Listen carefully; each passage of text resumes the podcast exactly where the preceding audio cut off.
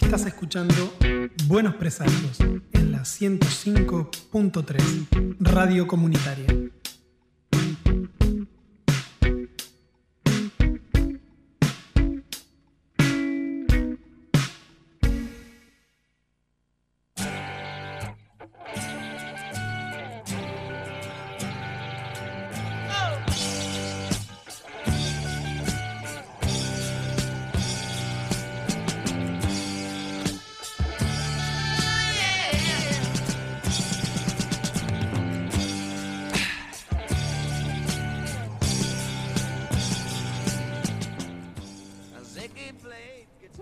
Tardes a todos. Hoy, sábado 23 de octubre, siendo las 13.08, arrancamos este programa de Buenos Presagios con la operación técnica de Lautaro Enríquez, acá el, el miembro fundamental del equipo, y acá a mi derecha, Juan Pablo Antonio Simonetti, como diría nuestro compañero Pablo. ¿Cómo va? Muy bien, buenos días Barbie, ¿cómo te va? Buen día Lautaro, ¿cómo les va? Hoy estando, arrancando nosotros tres. Arrancando en la, en la mañana tres. de En la mañana de Buenos Presagios. Irán número cayendo. 28. Programa número 28 de Buenos Presagios. Un ciclo lunar. Un ciclo lunar, tenés razón. Un ciclo lunar, exactamente. Eh, voy a dar el clima, son las 10 hace 17 grados en el día de hoy y un viento que no te la voy a contar porque se sopla, se vuela todo, absolutamente todo en el día de hoy y mañana será peor por lo que dicen. Yo recién tengo electricidad porque estoy acá, porque no hubo luz en toda la mañana. Estás en la zona en que sopla un viento y te quedas absolutamente aislado. Claro, pues estamos justo cerquita de las chacras, entonces cualquier vientito que tira algún árbol y a su vez se lleva por delante cables y listo, a la miércoles. Así que estamos desde las 8 de la mañana sin luz en el hogar. Para quienes no sean por ahí de la zona, eh, habría que tomar como referencia que cuando nosotros decimos que hay viento, es como que hay ráfagas de 70 kilómetros por hora a 120, dependiendo durante el día de hoy. Y parece estar pronosticado que va a ser viento del noroeste, el que le dicen el famoso viento de los locos. Claro, el que, el que trastorna los espíritus. Pero claro, también cualquier cosa a 70 kilómetros por hora que te pegue en la cara te trastorna el espíritu. No, no, no, sí, sí, sí. Pero bueno, yo me enteré de que era el viento de los locos después de haber dicho que era mi viento favorito, el viento del norte. Entonces dijeron, eso explica muchas cosas. Sí, claramente. Sí, sí, sí. Bueno, ahí tendría que preguntarle a mi madre que sabe muy bien estas cosas de cuáles son los vientos así y ese tipo de cuestiones. Pero bueno, lo que sí, Sí. tiene el viento del norte es que es el padre del lobo feroz de los cuentos de alemanes tradicionales. ¿Cómo El- es eso? Soplaré y soplaré. Ah, la, capacidad la capacidad que tiene el lobo feroz de poder soplar y arrojar cosas es porque es hijo del viento norte. Que calculo que para quienes viven en el hemisferio norte es un viento de mierda porque es el viento frío. Así que tiene que ver con eso. A nosotros aquí le pondríamos viento sur, por decirlo así, aunque el viento norte acá nuestro es cálido, es caluroso. Ah, Es ese que muchísimo. te vuelve una milanesa cuando estás en la playa. Exactamente. Exactamente. sí. Ese es el viento horroroso. De hoy las líneas de comunicación. ¿Puedes en la mañana de hoy. 280-423-9447. Ese es el WhatsApp, el número de teléfono que además tiene WhatsApp. Las redes sociales de la radio es www.radiosudaca.org para quienes quieran escucharnos online. Porque, bueno, no les sintoniza el aparato. Facebook, Radio Sudaca, FM.comunitaria. Twitter, arroba radio-sudaca. Instagram, radio-sudaca. Y nuestras redes sociales es todas buenas presagios en Facebook, Instagram y Twitter. Que, eh, bueno, trataremos de tenerlo abierto también como para poner alguna cosita más eh, en la tarde de hoy. Bueno, también está para aquellos oyentes que puedan usar, eh, escucharnos a través de aplicaciones, pueden usar la aplicación de la red de enfoques o redes tipo Mi radio. Mi Radio, Radio AR. Cualquier cosa que diga radio algo y diga Radio Sudaca nos, nos y nos funciona. buscan como las radios de internet. Claro, que así hice yo. Bueno, tiro un ratito de lo que tenemos en el programa de hoy. ¿Te parece? La Hoy- programación de La programación de hoy. Noticias, como siempre, el Dígalo con Mímica Radial que tenemos todas las semanas. Gastón Sirigman, que va a contarnos un poquito sobre algunos de sus temas.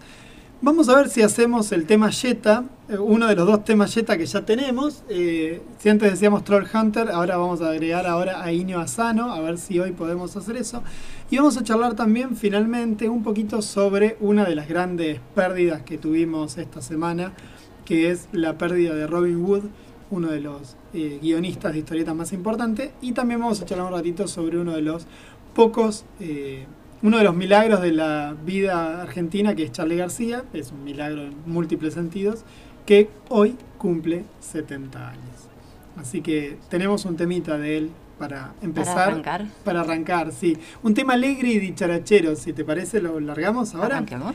Adela en el carrusel de parte de la religión, tenés, eh, vos elegís con qué veneno te podés eh, pegar un tiro. Adela en el carrusel, parte de la religión. Cuando nuestro operador quiera, arrancamos.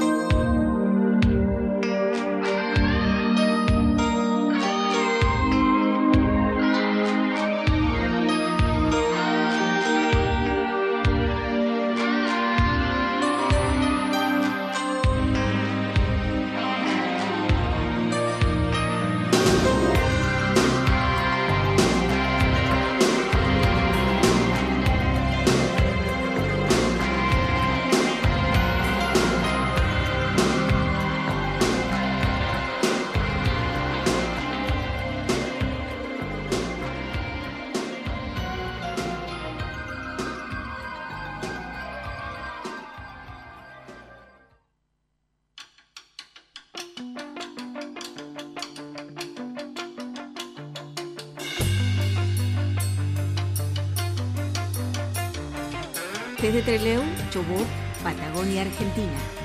Para el mundo, Radio Sudaca. 105.3. FM Comunitaria.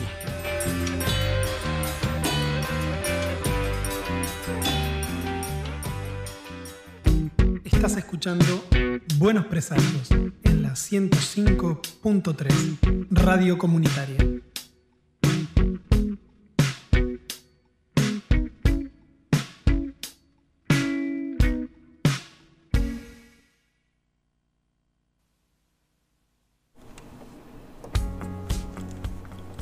Segundo bloque de Buenos Presagios y como siempre nos agarra el bloque de noticias hablando de 400 millones de cosas por fuera de... Que no tienen ninguna correlación entre sí. Que no tienen correlación entre sí. Estamos en las noticias. Arranca, ¿Arranco yo o arrancas vos? Arranca usted. Arranco yo. Bueno, tengo la gratísima noticia de contar que el jueves se estrena la película de La Casa de los Conejos de Laura Alcoba. Se hace la adaptación al cine de eh, Laura Alcoba. La Casa de los Conejos es una película, eso que sonó era mi teléfono recién, una, una película, una novela que habla sobre la infancia de una chica en la época de la dictadura argentina, bueno, que tiene que ser escondida para que no le encuentren a ella y a su madre los militares.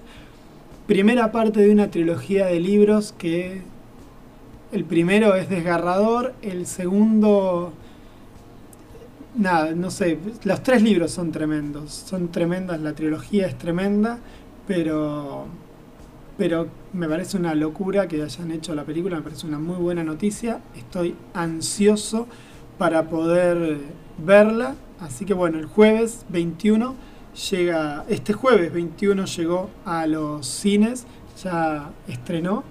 Eh, y entonces, bueno, vamos a ver si la si llega rápido a Trelew. Porque tendríamos que averiguar acá el espacio Inca si se empieza a funcionar a partir del mes que viene o si se va a seguir postergando por ahí.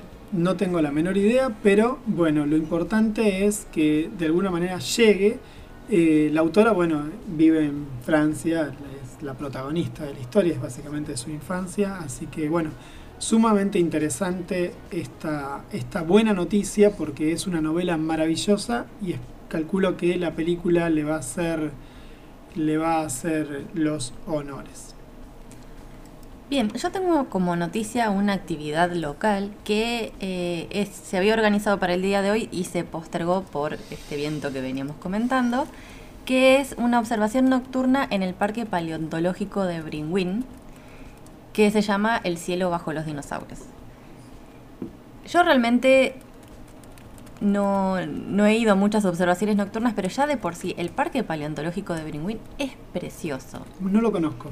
Es muy hermoso. Y yo incluso fui a verlo en un momento en que estaba cerrado por reparaciones, estaba reconstrucción, estaban los caminos un poco dañados, la cartelería se había deteriorado por la cuestión de el sol y el viento, entonces era ilegible y aún así todo el recorrido es muy hermoso. Se pueden ver las distintas capas geológicas en un corte transversal de los cañadones naturales y hay eh, a simple vista en las distintas capas de tierra que uno va viendo en ese corte eh, restos fosilizados, sí, la historia en sí misma de, geológica y de la vida, ¿no es cierto?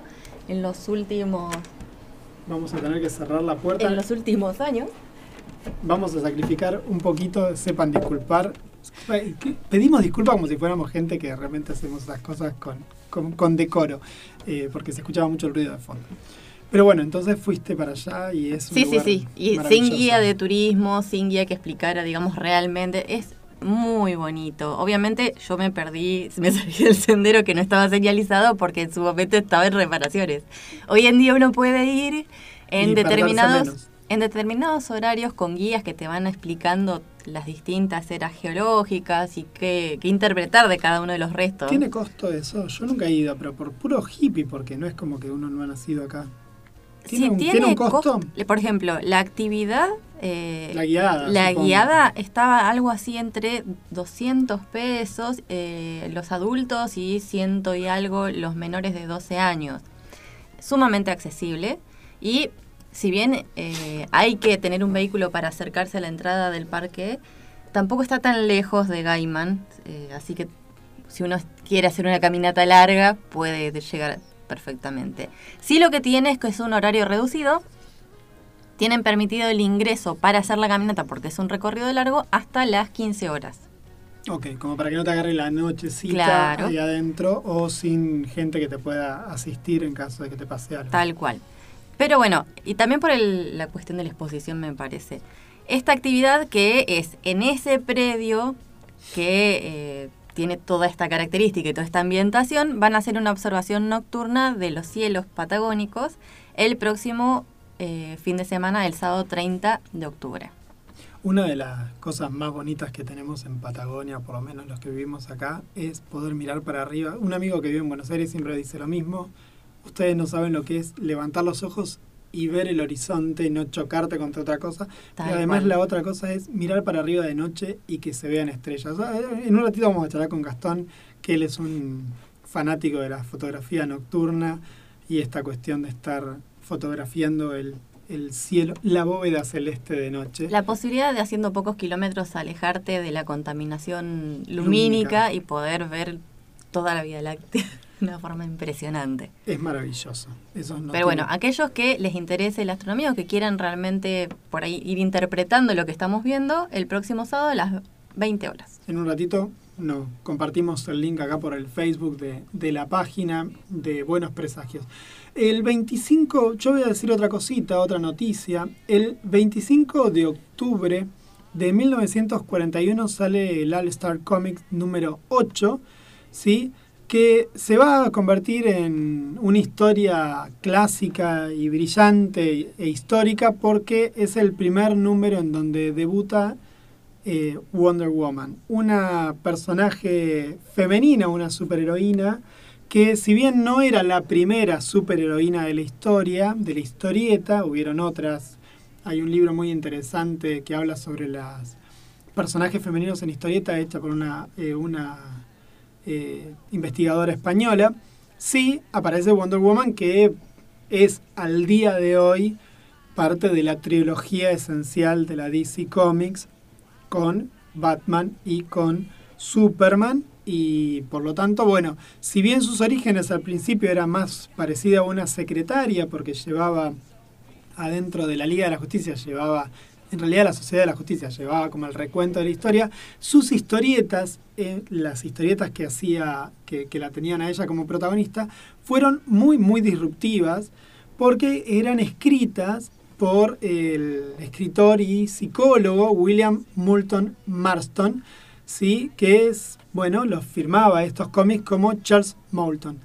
Ahora, eh, lo que sí tenía de interesante también esto es que estaba escrito en conjunto con la con su compañera, con su esposa. No lo hizo él solo. Bueno, ¿no hay una película relatando toda esta situación? Y hay, esa iba a decir, El profesor Marston y la Mujer Maravilla es una película del 2017 donde cuentan la historia de este matrimonio de psicólogos ambos que se enamoran de una de sus estudiantes, ¿sí? que luego pasa a ser parte de la vida de, de ellos en pareja y de la cual eh, bueno, la copiaban, por decir así, a esta piba, esta, a esta alumna, la copiaban en sus trazos y entre los tres básicamente construyeron eh, a Wonder Woman.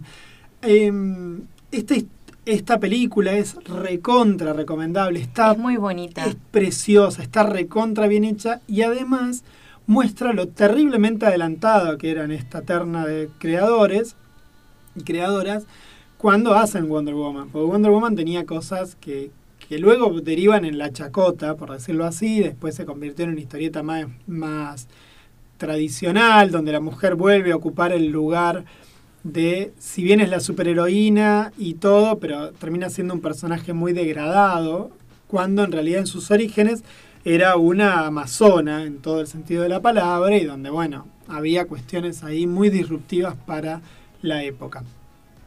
Hace un par de años, eh, Grant Morrison hizo una reversión de Wonder Woman en una especie de universo paralelo de la, de la oficial, donde recupera mucho de esto, de lo que había en los orígenes, esta cosa más bondage, con mujeres eh, eh, atadas, encadenadas y los varones como siendo objetos sexuales y todo lo demás, porque bueno, un poco tenía que ver con esta, con esta cuestión disruptiva que habían puesto originalmente los creadores de Wonder Woman.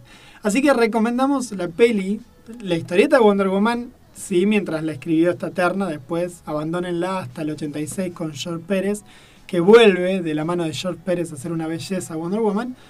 Y sí, vean esta película, la del profesor Marston y la Mujer Maravilla, que la pueden conseguir por streaming, seguro que la consiguen por algún... Sí, en estas plataformas para ver online está. Sí, yo creo que sí, yo la, descargué, en su momento la vi, la descargué, pero debe estar dando vueltas por ahí. Una película que está recontra, recontra buena.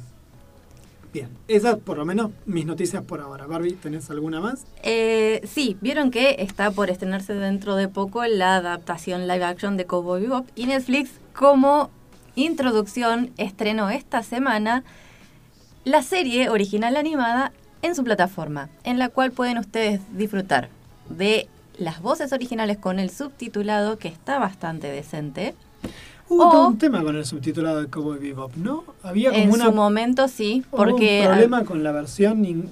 ¿qué? Porque tomaban el subtítulo y lo hacían sobre la base del audio inglés. Y el audio inglés ya había como adaptado y modificado.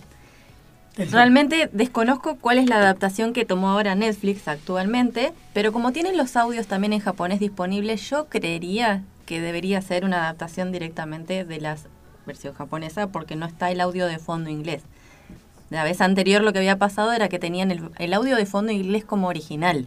Sí, sí, comprendo, comprendo. Sí, bueno, Netflix después del drama ese que tuvo hace un par de años con, con esto de que se le robaba los subtítulos a, a los traductores, a los subtituladores sí, sí, sí, los fans Claro, y después de eso creo que, empezar a contratar los contrató y claro, hizo un muy buen laburo. Pero bueno, eh, realmente desconozco qué tal será este tan esperado live action, pero la serie original que cuenta con 26 episodios de 20 minutos cada uno es una preciosidad. Para mí está en el top 10 de los animes de la historia, así que yo, recomiendo verla.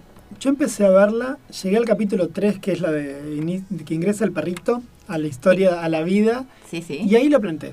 No sé si tenía que ver con que el, por donde lo estaba viendo tenía tardaba mucho en cargarlos y qué sé yo, porque se veía que tenía buena calidad y qué sé yo, la música es maravillosa, hay que reconocerle eso.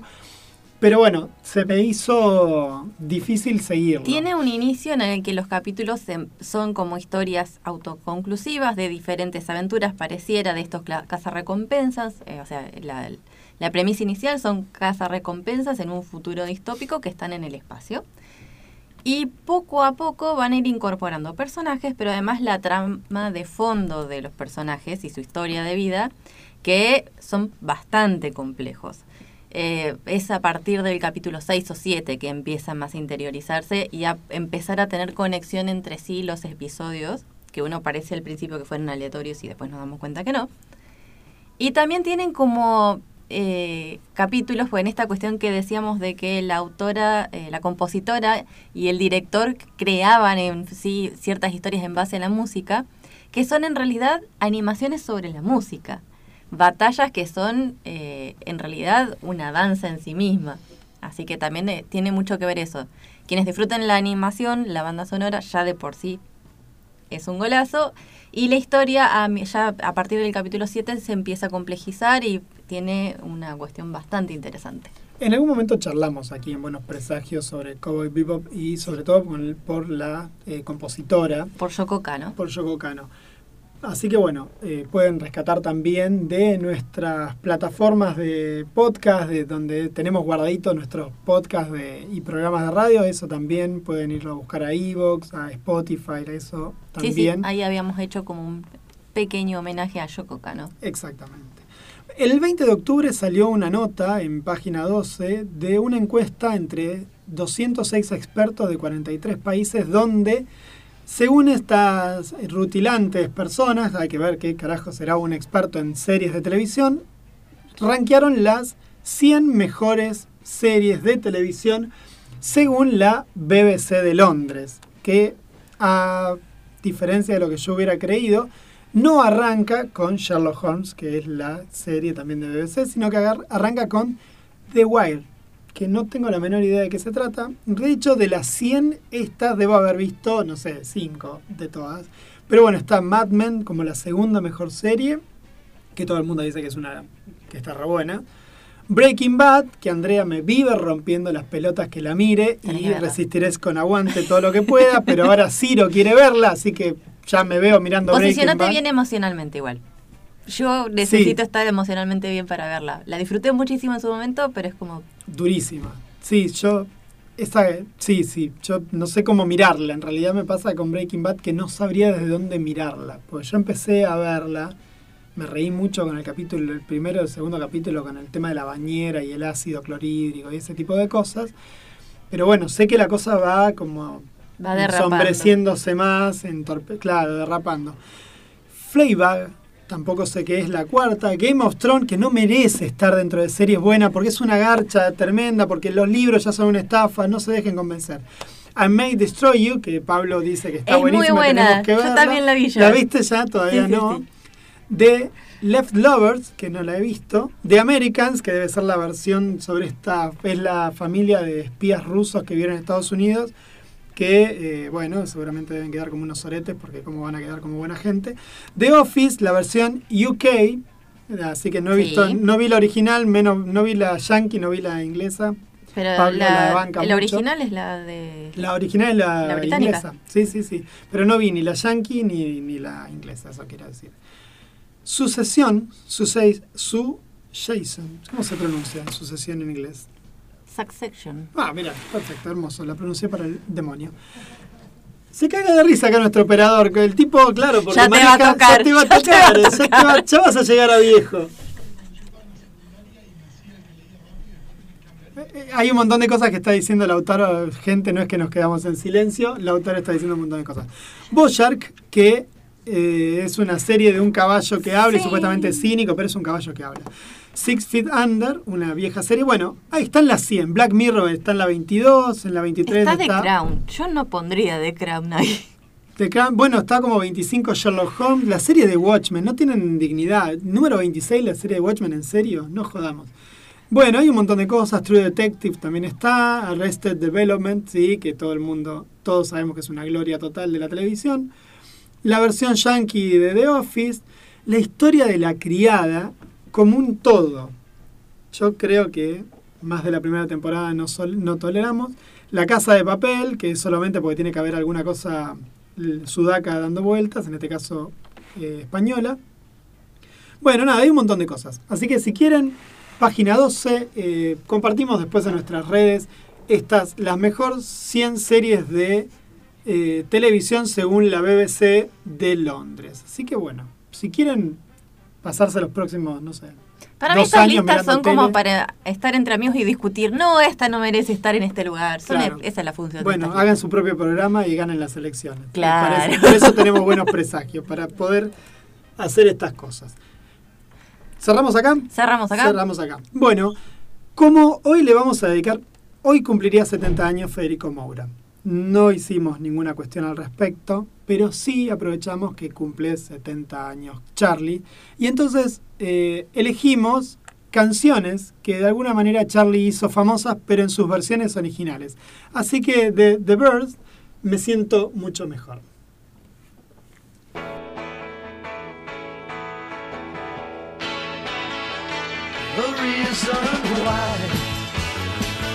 Oh, say I have to let you go, baby, and right away. After what you did, I can't stay on, and I probably feel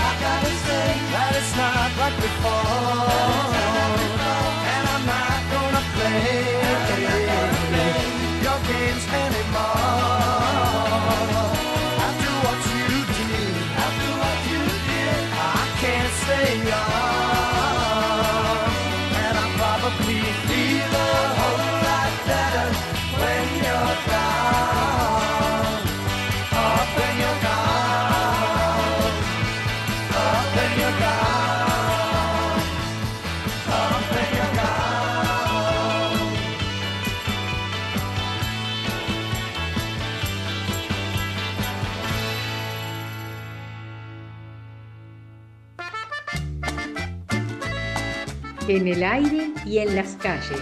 En el aire y en las calles. En el aire y en las calles. En el aire y en las calles. En el aire y en las calles. Radio Sudaca 105.3. Asociación Civil Palabra Abierta.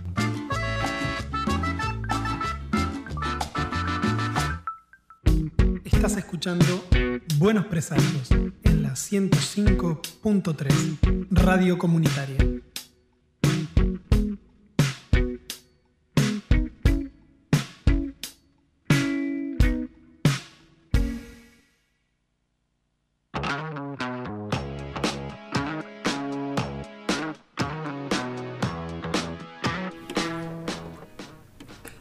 Horas 40 minutos y arrancamos, nada, yo arranco Buenos Presagios, ¿cómo andan? ¿Todo bien? Eh, llegando tarde, pero bueno, por compromisos laborales no, no podía sumarme antes. Saludo a mis compañeros, tardíamente, ¿cómo andan? Y al señor Lautaro Enríquez en la operación técnica. Eh, que capo, que no, no lo puedo dejar de nombrar ahora. No, ninguno lo puede. Primero me olvidaba y ahora no puedo dejar de nombrarlo.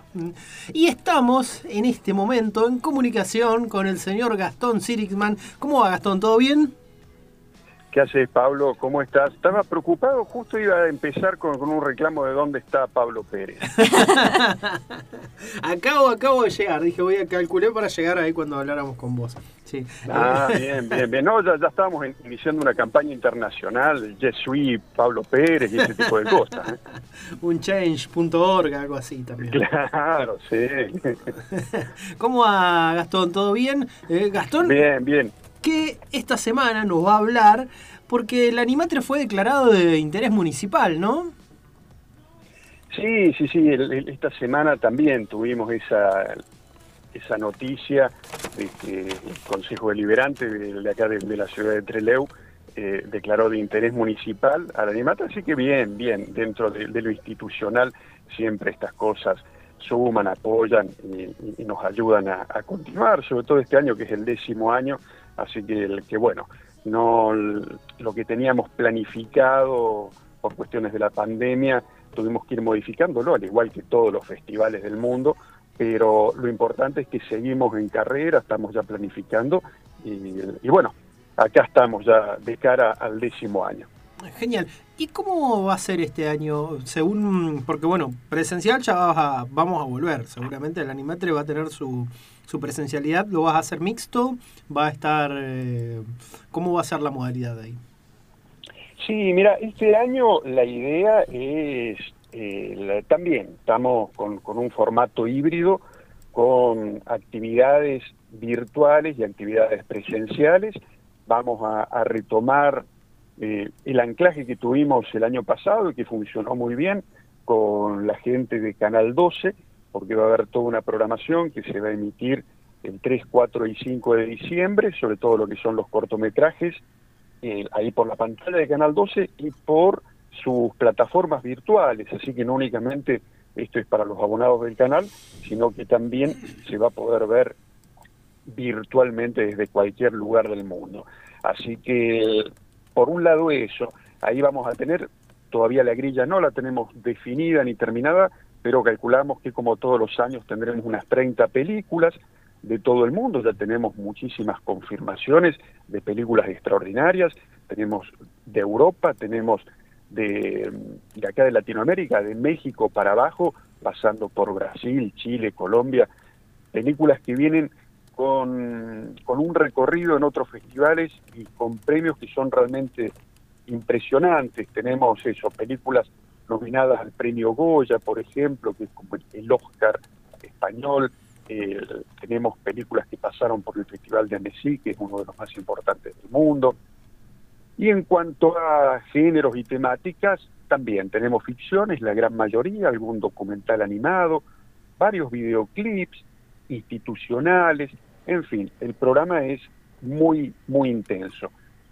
Y en cuanto a lo confirmado que ya tenemos para actividades presenciales, vamos a contar con un, el primer largometraje animado realizado acá en la zona, así que, estamos muy contentos de poder presentar eh, esta película que mm, se va a hacer el día sábado 4 en el espacio Inca. ¿En el espacio Inca? Sí, ah, sí, sí, en, en, el espacio Inca. Así que, que, bueno, tenemos esta película que es El filántropo, que la, que la hace un artista plástico de acá, de, de la ciudad de Trelew, que es Román Cura, con Sofía Esparza, utilizando una, una gran cantidad de, de, técnicas animadas, como principalmente lo que ellos utilizan es una técnica eh, de las primeras técnicas con las que se hizo animación, que es eh, el cutout, que es un, un sistema de animación que utiliza siluetas articuladas que se van moviendo cuadro a cuadro, eh, que es de hecho la primera película de, de animación que, se conoce de la historia, que es una película argentina dirigida por Quirino Cristiani, que es El Apóstol, se hace a partir de, de esta técnica. Bien, acá Román y Sofía retoman esta, técnica y además suman otras como el dibujo 2D tradicional, la animación de óleo, en fin, es una película de aproximadamente 50 minutos que la vamos a complementar con otra realización de ellos, que es un videoclip dirigido en este caso por Sofía Esparza. Así que, el, que bueno, lo que tenemos confirmado para lo presencial es la presentación del filántropo en, dentro del marco del décimo animatre. Buenísimo, un, un programa se viene. ¿Dónde vamos a poder encontrar el programa de, de, de, todo lo que sería el evento. Buenos días, Gastón, primero. ¿Cómo te va, Juan Pablo? ¿Cómo andás, Juan Pablo? Bien, como, te arran eh, mira, como arrancamos al... hablando por teléfono, yo arranqué, arranqué por el final. ¿Cómo estás? Sí, saludo a todos, Bárbara, ¿cómo estás? Hola. Bien, decinos, eh, ¿dónde podamos, vamos a poder encontrar eh, la información de lo, del material, de, de la fecha, de los días? Sí, mira, en realidad como les venía diciendo, todavía estamos armando las grillas definitivas, todavía estamos esperando confirmación de algunas películas, así que todavía no tenemos la programación. Pero una vez que la tengamos definida, le vamos a dar difusión por los espacios que generalmente utilizamos, que son nuestras redes sociales, seguramente aprovechándonos de la buena voluntad de los medios de comunicación amigos como son ustedes, y bueno, eso, estaremos ahí difundiendo la programación que aparte va a incluir algunas charlas con gente de especialista dentro de, del área de la animación, como hicimos el año pasado, que también lo estamos por confirmar. Así que bueno, esto falta, falta un mes y pico, así que calculamos que en dos o tres semanas ya tendremos lista la grilla como para empezar a, a darle difusión. Perfecto, excelente. La verdad que siempre es una, una gran alegría saber que, que, la cosa continúa. Y vamos a ver si el año que viene no nos cae un meteorito y podemos empezar a hacer alguna cosa de de algún ciclo de película, como hemos estado pensando, soñando durante años que nunca nos sale. Sí, totalmente, totalmente. Eso hay que retomarlo. Y no quiero pasar, dejar pasar la oportunidad de hacer una invitación especial porque en este momento se está desarrollando uno de los festivales de animación más importantes de Latinoamérica que se puede ver. Justo te iba a preguntar por eso, porque aparte sos jurado vos en ese en ese festival. Claro, estoy de jurado en una de las competencias, en la competencia de largometrajes latinoamericanos, así que este festival, que es el Anima Latina, no somos muchos los festivales de animación acá en Argentina, así que la posibilidad que tenemos de, de ver muchas de las producciones que, que se presentaron, son más de 100 películas, porque este es uno de los festivales de los grandes, es un festival que dura una semana, empezó el lunes y va a terminar mañana, y la gran mayoría de estas producciones se pueden ver online, así que estaría buenísimo si entre hoy y mañana aquellos que les guste la animación, recordemos, esta es animación, hay para todos, hay animación infantil, hay animación para adultos, eh, hay animación para adultos, heavy, digamos, también, es decir, Para hay adúlteros. todo un poco. Para adúlteros también hay una sección especial. No sé por qué no me llevan a mí ahí para ese, para ese jurado. Claro, bueno, te tienen fe, eso es lo que pasa. Te tienen demasiada Claro. confianza.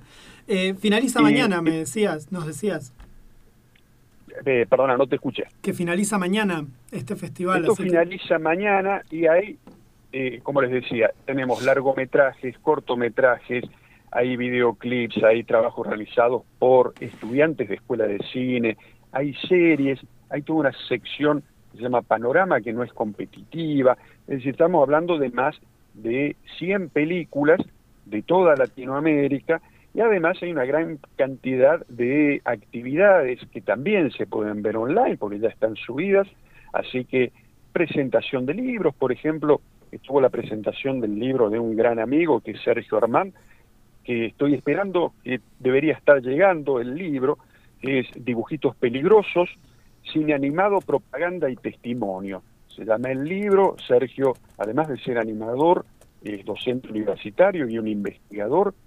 De él presentamos en el Animatre hace un par de años un documental sobre la historia del cine animado argentino que se llamaba Dimensiones Animadas, un trabajo extraordinario, muy serio, muy completo. Bien, uno de, de los libros que se presentó dentro del marco del Anima Latina, cuya presentación se puede ver online, fue esta. Y después hay charlas más específicas para la gente de la industria que le interesa eso. Bien, especialistas que cuentan cómo presentar un proyecto, cómo escribir un guion, cómo producir un- una película de, de animación, con las especificidades que tiene. Así que bueno, esto se puede ver por dos plataformas. Por un lado, Octubre TV, ahí lo que, va, lo que ya está descargado y se puede ver hasta mañana son todas las películas de la competencia oficial. Y por otro lado, todo lo que son actividades y la sección panorama en otra plataforma que es lumiton.ar. Así que bueno, en estas dos plataformas tienen hasta mañana para ver. Se puede hacer una, una selección, se entra, lo único que hay que hacer es registrarse con un mail, esto es absolutamente gratuito, y, y además de esta programación, estas dos plataformas tienen otro montón de actividades para ver permanentemente.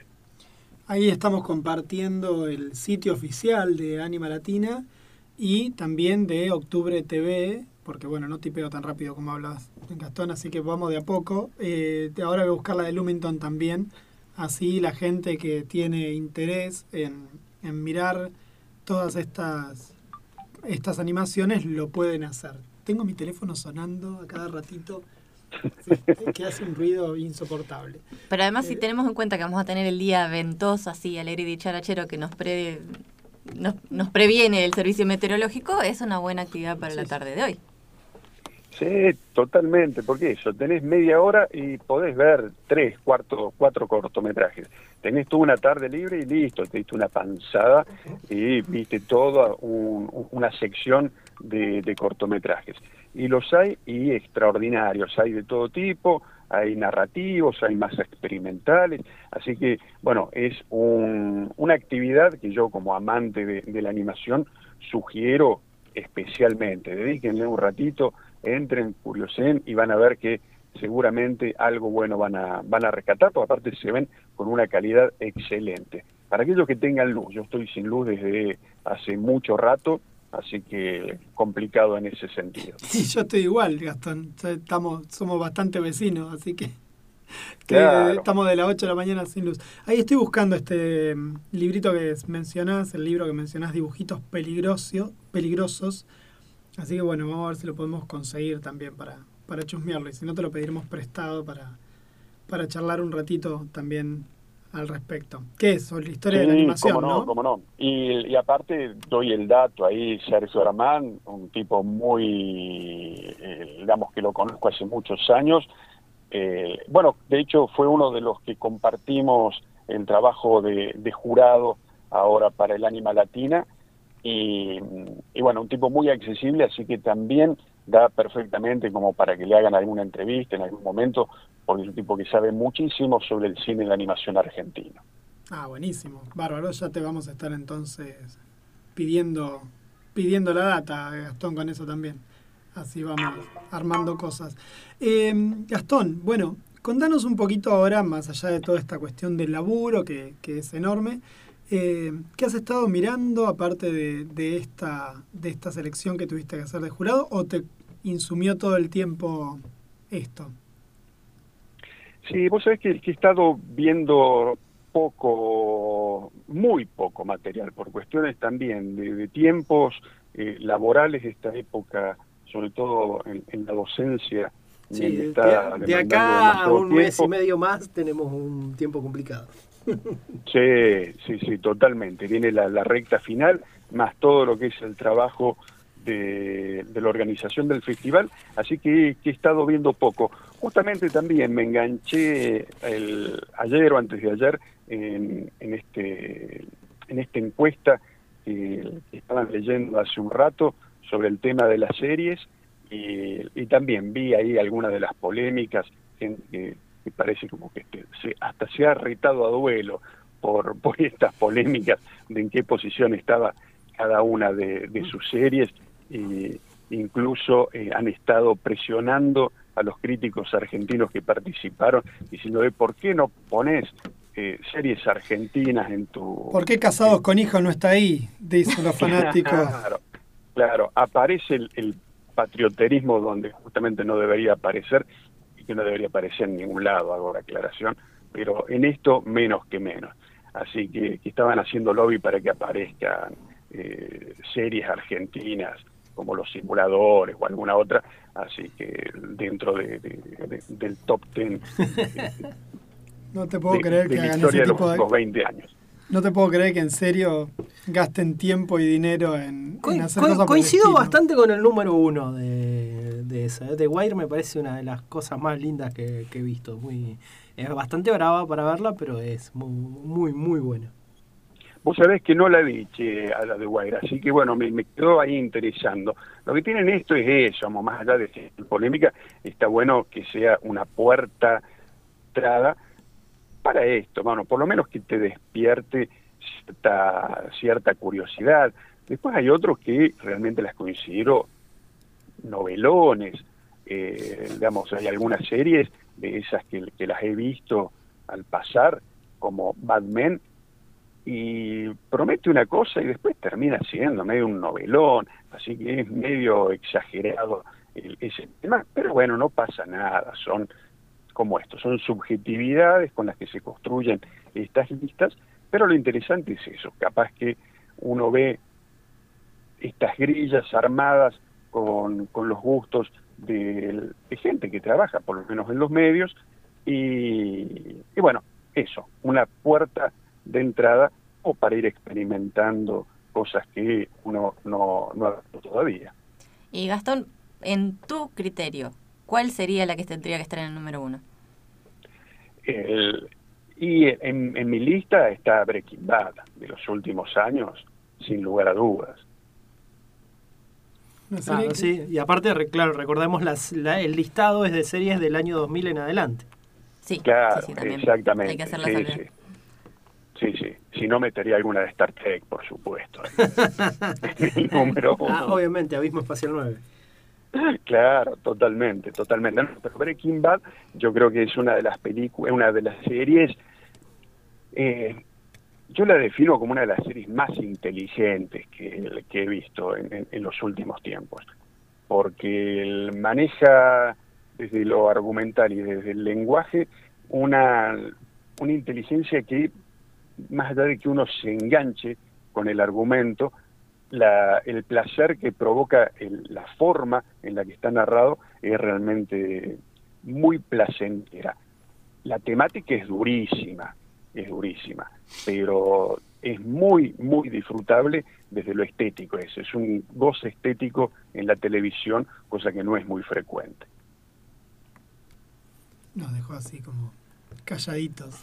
A mí me, me- pasa con la serie esto, ya te digo, que me da como un- mucha cosa después de después de Lost, ocho temporadas mm, de algo, por más disfrutable que sea, me parece que, que ahora no la podría hacer, digamos. Que quizás en el momento lo hubiera podido hacer, porque uno lo veía, no sé, una, un capítulo, dos capítulos seguidos, pero ahora una maratón de este nivel no sé si me Yo bancaría. no creo que sea apta para maratones, que es No algo como para ir viendo en forma un poco más, para poder procesarla, me parece. Esto de las maratones eh, genera también una especie de, de que uno se pierde, por un lado, uno pierde gran parte de- del procesamiento interno que hace cuando uno ve estas series, o películas también, porque también esta cuestión de que en las plataformas podemos cebarnos y ver continuidades de, de trilogías. Y también por otro lado, eh, en esto de la maratón y de ver de tantas horas por ahí en conjunto, como que se pierde el disfrute de fondo, por ejemplo, de las bandas de sonido, de la- los montajes, la fotografía. Es como que ta- después de tantas horas uno ya no puede procesar de la misma manera. Las maratones hacen eso. Es Sí, algo... co- coincido, coincido con vos, porque ha cambiado mucho incluso eh, la forma de realización, porque las series que se producen hoy incluso están pensadas para ser vistas como, Como maratón. Como maratón, o por lo menos que no pase entre un capítulo y otro una semana, como sucedía antes. La, la serie, por ejemplo, Breaking Bad, que es una serie que se produce antes de la aparición masiva del streaming, como Netflix y todo lo demás, estaba pensada para eso, que entre un capítulo y otro pasaba una semana. Entonces, había que, en el segundo capítulo, tenías que retomar sutilmente algo de la continuidad del capítulo anterior. Tenías que hacer como un pequeño repaso. Ahora esta parte ya se la saltean, porque no saben que uno no va a dejar pasar una semana entre un capítulo y otro. Entonces ya se da todo muy por sabido y muchas veces se terminan articulando los capítulos como si fuera una gran película de, digamos, ocho horas, diez horas. Eh, y tienen otra dinámica completamente distinta a una serie que fue pensada en eso, fue pensada para, para esto, para tener incluso cierres de temporadas, que tenían como un pequeño cierre de, de un arco dramático, después comenzaba otro, y cuando uno lo mira en, modo maratón, eh, esto como que deja de funcionar. Así que sí, hay que, y también, porque son indigeribles con, por una cuestión de, de temática. Igual ahora están volviendo para atrás con esa decisión. Viste que la primera, primera que se instaló fuertemente en contra de eso fue Disney, que empezó a sacar los capítulos una vez por semana, que fue como muy resistido al principio, cuando puso el streaming hizo eso. Y ahora casi todas las series, salvo las que salen por Netflix, en las otras plataformas funcionan semanalmente. A mí me... Yo estoy hablando maravillas de una serie hace semanas, desde que la empecé a ver, y terminó esta semana. Y la verdad que estuve toda la semana enganchado pensando cómo, cómo Only iba a in the continuar. Building. Sí, Only Murders. Pero más allá de cuál es la serie, digo, Foundation también está funcionando del mismo modo. Hay un montón de, de otras plataformas que no son Netflix que decidieron Porque si no la gente se les baja una vez que se les termina la serie, porque ese es el problema que está teniendo Netflix también. Tiene que salir a comprar material por todos lados porque la gente mira la serie y se baja. Porque bueno, Sí, Breaking sí, Bad claro. será larga, pero se termina. Eventualmente a laburar hay que ir el lunes, digo, no queda otra. Sí, sí, sí, totalmente. No, hay, hay una voracidad por parte de las plataformas, por parte hay, están apareciendo eh, muchísimas plataformas permanentemente y hay una gran competencia y, y hay eso, hay una voracidad de contenidos, porque hay que llenar ese material y a uno le pasa, ya eh, tienes una plataforma y a los dos, tres meses de tenerla, y decís, bueno, ya vi todo lo que me interesaba. Entonces, si no te ofrecen algo nuevo, te terminás dando de baja. Entonces, es una carrera que está bueno también para aquellos que se dedican a los medios audiovisuales, porque hay un consumo, yo creo que histórico en cuanto a lo que es horas pantalla por ser humano. Igual viste que es raro eso, ¿no? Porque uno dice, ya vi todo lo que me interesa, pero Netflix es como la biblioteca de Alejandría. Uno se pone a mirar solamente del ciclo de terror, no sé, uno dice el género terror y desde la animación hasta las series y películas podés pasarte un año entero viendo eso. Ni me El tema es que con el juego de esto, de, los, de que te condicionan lo que ves en base al algoritmo de lo que viste previamente, hay un montón de cosas que no sabes que están y que no te aparecen, salvo que las busques específicamente. Sí, sí, por eso, pero digo, no- medio como que nos... de esto que acaba de decir Gastón, ¿no? Uno vio todo lo que le interesa y es como ir a una ir a la biblioteca acá a la Agustín Álvarez y decir, ya leí todo, más o menos. Debe ser, ¿viste? Sí, sí, sí, totalmente, totalmente. Tenemos como Como, como estamos- dice Bárbara, el estante que te muestran a vos es de 80 libros, 40 libros. Entonces, eh, digamos, bucear eh, es un poco más complicado. Pero bueno, tiene su- sus méritos el bucear. Por ejemplo, recomiendo una experiencia lisérgica, como para que, para que la hagan. No, no, no sé si, si ya la vieron o ya la estuvieron charlando, pero Midnight Gospel. No, un- Todavía no la vi. una serie Yo de, de animación que Vi está en el primer capítulo de Midnight Gospel y se me hizo muy difícil de seguir. Eh, Es difícil de seguir. Se me hizo muy difícil de seguir porque, bueno, es un podcast adaptado a animación, Midnight Gospel, en Sí, el que, sé eh, por un Ah, lado sí, va el, lo El que audio están por un lado y por lo que el otro- el audio y la animación no muchas veces va pasando una charla entre unas personas va pasando y van pasando un montón de cosas en la animación y es como media complicada de seguir Midnight Gospel me pareció ese primer capítulo Bueno, y son así todos. Hay una disociación entre lo que se ve y lo que se escucha. Eh, yo veo el primer capítulo sin saber de qué se trataba. Vi animación y me metí de cabeza, claro, y me hice un viaje ahí tremendo. Y, terminé con esa misma sensación. Digo, eh, ¿qué es esto? ¿Qué es esto? Y por supuesto ahí me pongo eh, a investigar y veo que es eso. Son charlas con no cualquier persona, digamos, son eh, muchos de los personajes que se entrevistan en ese podcast son personajes border dentro de lo que es la cultura o la contracultura de Estados Unidos y a partir de eso arman como una pequeña historia que está ilustrada de una manera lisérgica, es la mejor palabra que, que me surge. Eh, y hay un momento en el que o te decidís a mirar o te decidís a escuchar. Y ni hablar gente como yo que no entiende inglés, que tengo que leer subtítulos. Claro. Entonces ya es como una, una Una tercera triple- etapa. Triple capa de, información superpuesta que es absolutamente compleja. Pero está como para experiencia. Así, aunque sea 10, 15 minutos, como para, para poder ver si tienen ganas de hacer así esto. Una experiencia que va más allá de lo ultra tradicional y del Disney, Disney Pixar, que también nos gusta, pero ver que hay otras cosas dando vuelta. Una cosita más, Gastón, antes de, de despedirte. Vi, empecé a ver Luca y no pasé de la mitad, eh, la de Disney. Ah, mira. No, no logré pasar de la mitad, no hay caso. No, no, me miran acá como si hubiera matado un, un No, cachorrito. No, no, no, no, no, una que yo ¿Por qué? me está mirando, claro, no, no, sí, sí. está- Berlamo me está Bien, mirando bien, como eh, si hubiera eh, matado un cachorrito acá en público, más o menos. Acá. Dame un segundito que te estoy eliminando. de- De las redes sociales. Ahí está, listo, ya está. Gracias. Ahora sí. No, me, no, no, no me Bueno, puedo enganchar. argumente, argumente, Juan Pablo, a ver. Uh, qué jodido. Bueno, ¿qué me pasó? La me aburrió.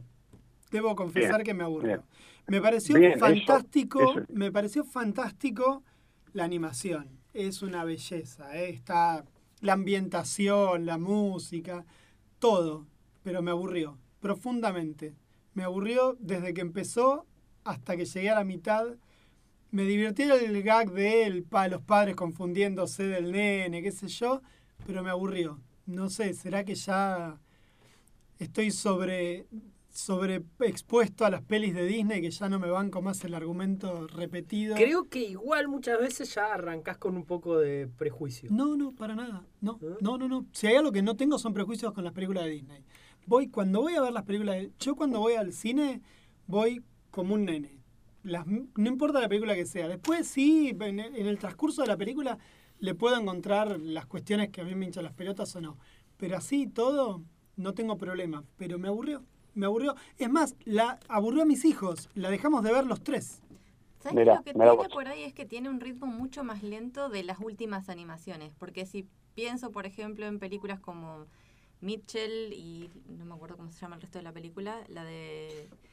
eh, La- la- Mitchell la- versus the Machines. sí. esa. Bueno, claro. Bueno, es muy acelerada, tiene la velocidad de la narración de la de estas películas tan recientes varía mucho de la, por ejemplo, animación de los 90 o principios de los 2000.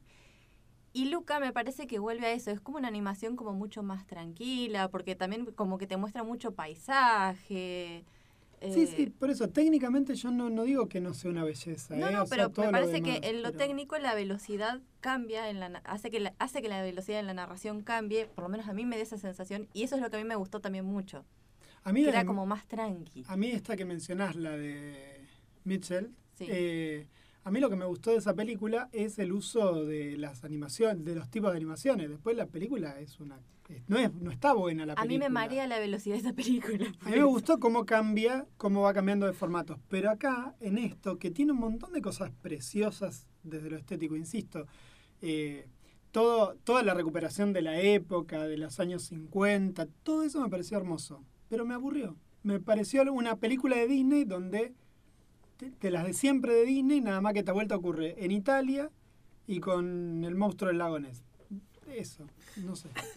¿Cómo es el, la formulita que se dice para, para las películas de Pixar? Eh, ay, que siempre, Ay, no, no sé cuál, che. eh, que siempre dicen, ¿qué pasaría? Y bueno, ¿qué pasa si ahora son italianos y no sé qué? Claro. ¿Qué pasa si son Ah, claro, claro. ¿Cómo es la que tienen siempre, un, hay un dicho para cada película de, Ned- de Pixar como que la- la- las van estereotipando de esa forma?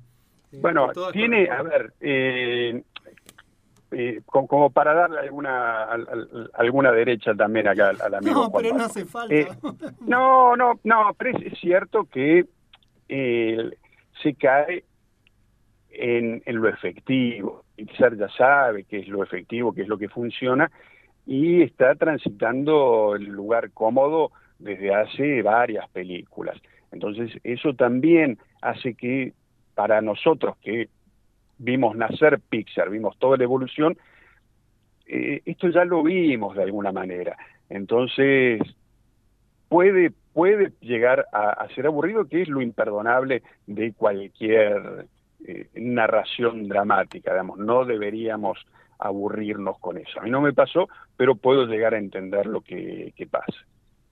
Ah, Lo que me parece que ya la, la idea de que todo, ah, quizás lo que más me aburre es la eterna eh, entrada a la adolescencia que tiene Pixar. Eso me está aburriendo. Me parece que está todo el tiempo apuntando a la misma franja etaria. Y me queda claro que por lo menos a los adolescentes ya no les interesa, porque mis hijos me han mirado Disney toda la vida y son, somos personas que miramos permanentemente dibujos animados en casa. Y si vos ves los dibujos animados que están mirando ellos, son dibujos animados donde los pibes ya están en la adolescencia, porque tampoco es que están mirando Violeta los chicos, ¿eh? que ya lo hicimos. Claro. Ya claro. vimos Violeta, ¿eh? ya vimos, ya la vimos a Tini, ya cantamos con Soy Luna, digo, pasamos por esa etapa.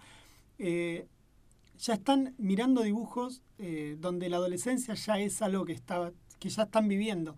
No están entrando en la adolescencia. Y me parece que Pixar está apuntando todo el tiempo a eso, a esta entrada a la adolescencia, a la salida de la niñez, y no se quiere jugar a quedarse en la niñez y no se juega a ser adolescente, porque el adolescente no le va a dar pelota a Pixar. Ese es el problema que tiene. El adolescente Claro. es eh, aleatorio. Te va a ir al cine o no te va a ir al cine. Y el niño tiene que ir con el padre. Entonces, no les, me parece que están ahí. Se han quedado ahí donde más o menos pueden enganchar eh, a, los, a nosotros como grandes, que ya tenemos ganas de revivir una infancia que ya se nos queda cada vez más lejos y una adolescencia también. Y entonces apuesta a eso. Fíjate que cada vez se va más atrás en el tiempo. Ahora ya directamente fue a la década del 50. Para contar Claro. la misma historia que hace poco se había ido a México con Coco. ¿Sí? Porque para ver si se hace un poco más exótico, exótica. Y ahora se va a Colombia, creo que es la próxima película, también mágica, de una nena que es distinta. Fíjate la misma historia, ¿no? Hay una niña que se va a hacer distinta. Sí, perdón, ya me están haciendo señal que me fui de mambo. Pero la nueva película de Disney apunta a eso. Apunta a eso. Es una niña que es especial porque es la única que no es mágica.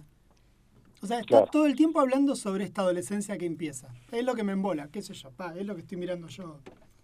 Cuando veo Pixar, me pasa eso. No, y es verdad de eso también que sobre todo lo que son preadolescentes y adolescentes ya han dado un vuelco y, y Pixar pasa a ser películas para chicos y ya como que le dan la espalda también. Dice, bueno, yo ya, ya está, cuando era, cuando era niño, niña, yo ya lo vi y ahora di vuelta a la página y estoy viendo otro tipo de, de cosas que tiene otra profundidad, otra temática, otro compromiso. No está tan preocupado como, como son estos grandes estudios en la corrección política permanente, que, que también eso le reduce cierto riesgo a, a la película y, y también, insisto, puede ser ese tipo de, de ingredientes cuando los sumas que te provoquen cierto, cierto aburrimiento. Te recomiendo el mundo, el mundo según Gumball en Cartoon Network. Ah, buenísimo. Dale. recontra recomiendo Dale, esa dale. serie. Tenés que suspender todo tipo de lógica, ¿eh? porque es un desquicio. Eh, pero está muy bueno. Si, si lo, si lo mirás tranqui, está bueno. Está muy bueno. Buenísimo, buenísimo. Dejamos, lo, lo liberamos a Gastón un ratito. Bueno, Gastón. Se va a quedar sin batería. Ah, claro, aparte, ap- aparte, claro, estás con lo justo. Eh. No, no, yo, yo les cuento, les cuento esto. Me, me vine al auto a escuchar la radio, porque digo, no, no, no. Un capo total. Qué Gastón. grande, qué grande. me vine al auto a escuchar la radio. Bueno, Gastón, Bueno. muchísimas gracias. Te despedimos Bueno. y nos vamos a seguir escuchando Roll Over Beethoven de Chuck Berry, también versionado, la original que alguna vez versionó Charlie. Así que quédate escuchando también música un rato con nosotros. Buenísimo, gracias. Nos vemos, Gastón.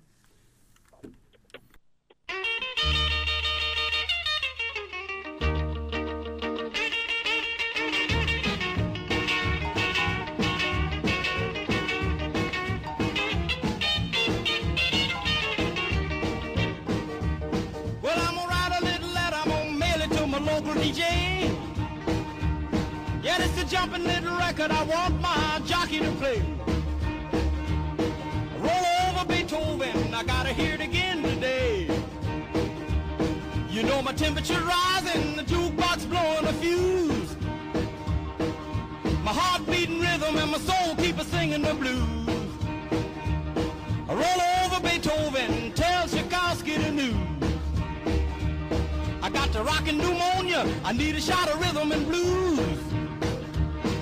Caught the rolling arthritis sitting down at a rhythm review. I roll over Beethoven, they're rocking in two by two. Well, if you feel it and like it, go get your lover, then reel and rock it. Roll it over, then move on up. Just a try for further, then reel and rock with one another. Roll over Beethoven, dig these rhythm and blues.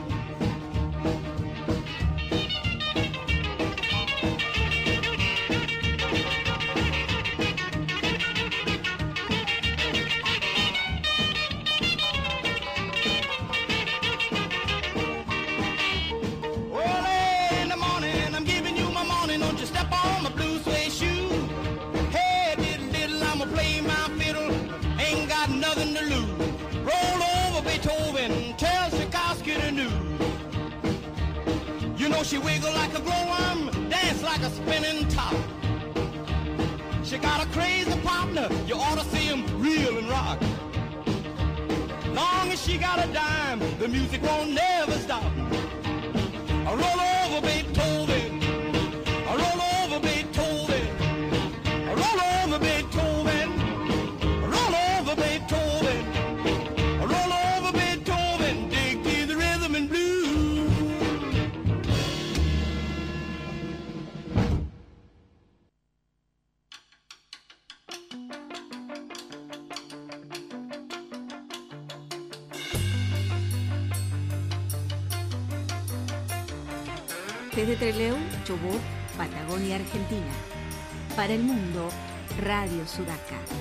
105.3. FM Comunitaria.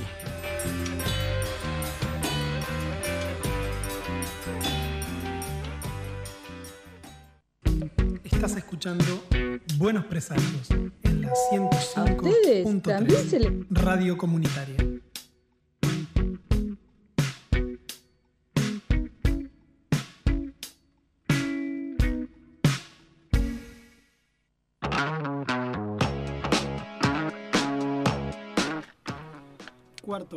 Buenos Presagios y ahora arrancamos con el famoso capítulo Jetta. No se pegue un tiro leyendo este manga, sería, sino también. Ah, Claro, sí. Pensé ¿no? que íbamos a hablar de Troll Hunters.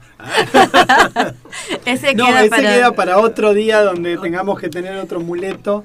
Eh, voy a contestarle al aire a mi amigo Pérez si nos quedamos festejando el jueves. Sí, el jueves el quedamos festejando porque da la casualidad de que la lista Lila ganó en la. Ah, este. pensé que habías hablado ya al principio. No, no, no, dijimos nada porque que- somos. No, no, no dijimos nada, pero ya que lo sacás a colación. Sí. Sí, sí, ganamos. Ganamos, dijo el mosquito. Eh, se ganó la regional este por parte de la lista Lila en ATECH, para quienes vivan en un termo y no sepan que acá ejercemos la mayoría de la docencia y estamos vinculados a distintos espacios políticos, gremiales de ese tenor.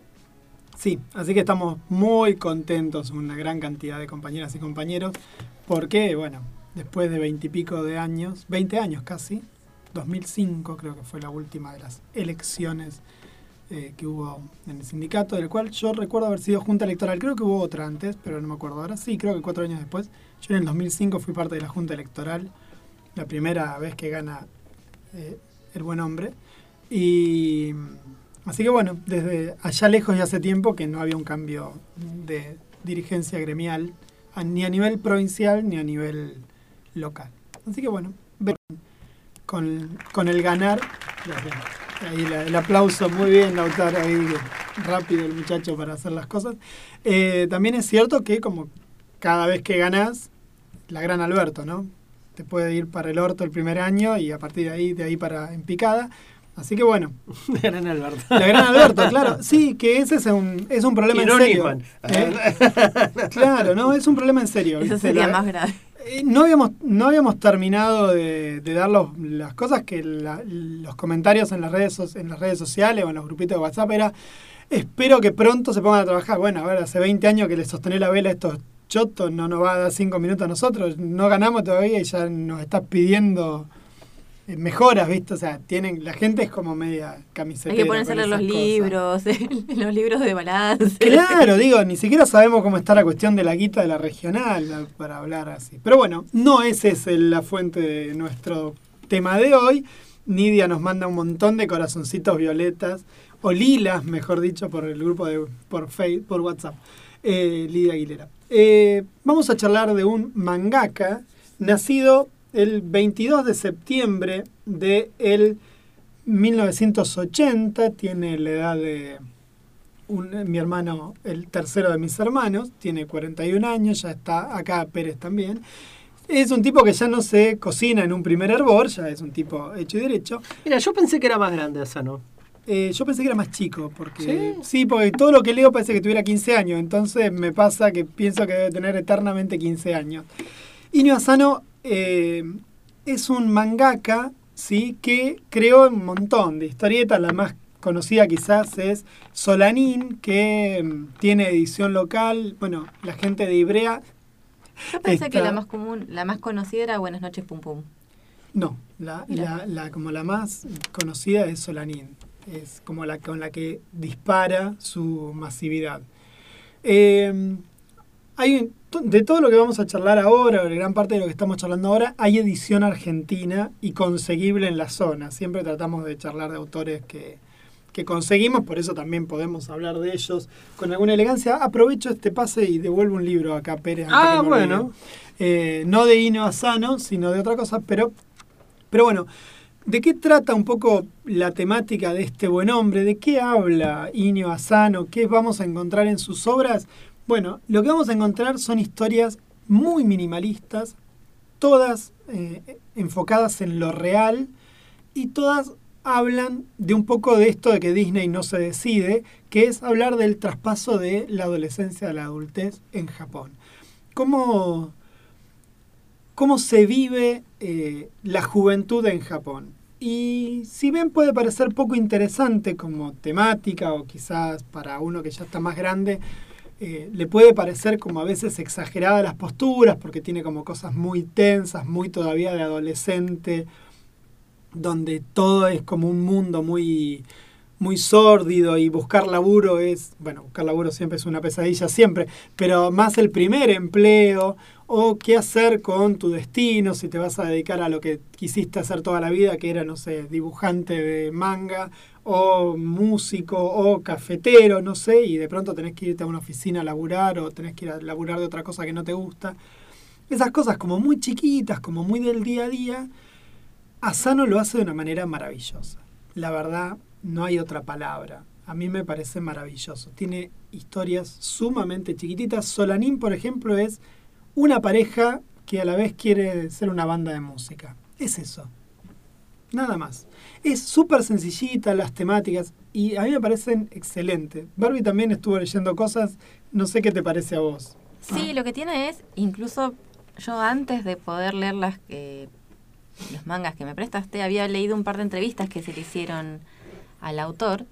Y él lo que dice básicamente es esto, lo que decías vos. Él su público objetivo son adolescentes y adultos que pueden recordar cómo vivieron su adolescencia.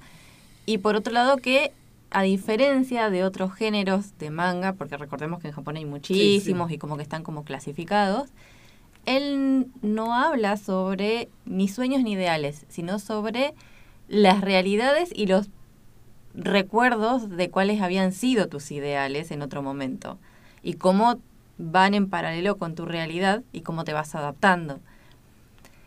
Si también vemos un poco de la biografía del autor, él parece que es un mangaka que lo descubren muy tempranamente porque empieza a publicar en su adolescencia y él dice que el poder expresarse evitó que se suicidara Sí, sí, él le mismo. Fuera, le fuera mal. Sí, eh, empieza en el que- 2000, eh, la, la prim- digamos, como la- las primeras obras. Ah, Sí, con sí, 20 sí. años. Y en realidad había empezado a trabajar a los 16, que él eh, había ganado un concurso, pero bueno, como mangaka oficialmente no le permiten hasta ser, eh, Mayor de edad. no tanto por la edad, sino eh, que cumpla con la cuestión de la jerarquía, del esfuerzo, porque fue como su primer eh, trabajo y que ganó y le dijeron, mira, pero vos solo de- hacer una civilización de manga, no, andate de ayudante con alguien, hacé el- como el camino largo y después, bueno, eh, publicaremos alguna tuya. Hay esa, ese camino del mangaka en la historieta de Bakuman, ¿sí? para los que no la lean, otra joyita, que no la hayan leído nunca, una joyita total. ¿sí? Acá Lautaro pone su dedito eh, pulgar en alto, ahí se cuenta bárbaro todo esto. Con la diferencia que ahí con ca- 16 años los dejan Claro. hacer un manga semanal, ¿no? En la Y también Jump. que acá la cuestión es bastante crítica con lo que es, porque él en ciertas obras también es muy autorreferencial en todas sus obras, Sí, obviamente. pero también hay un par de, de las obras de él que toca el tema del mangaka.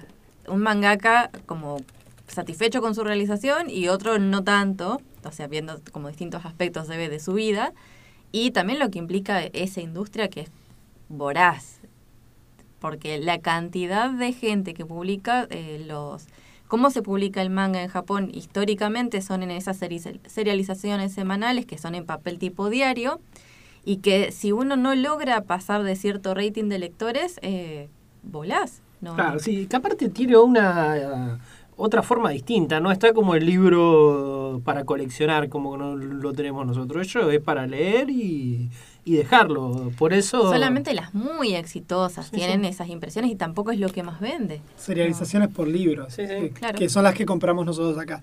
Él actualmente sigue publicando una historieta que yo todavía no he leído nada, que se llama Dead Dead Demons DDD Destruction. Tiene un título como interesante. Claro, pero esa no tiene nada todavía, ninguna edición, nada acá. No, entiendo que no. Esa no, no está.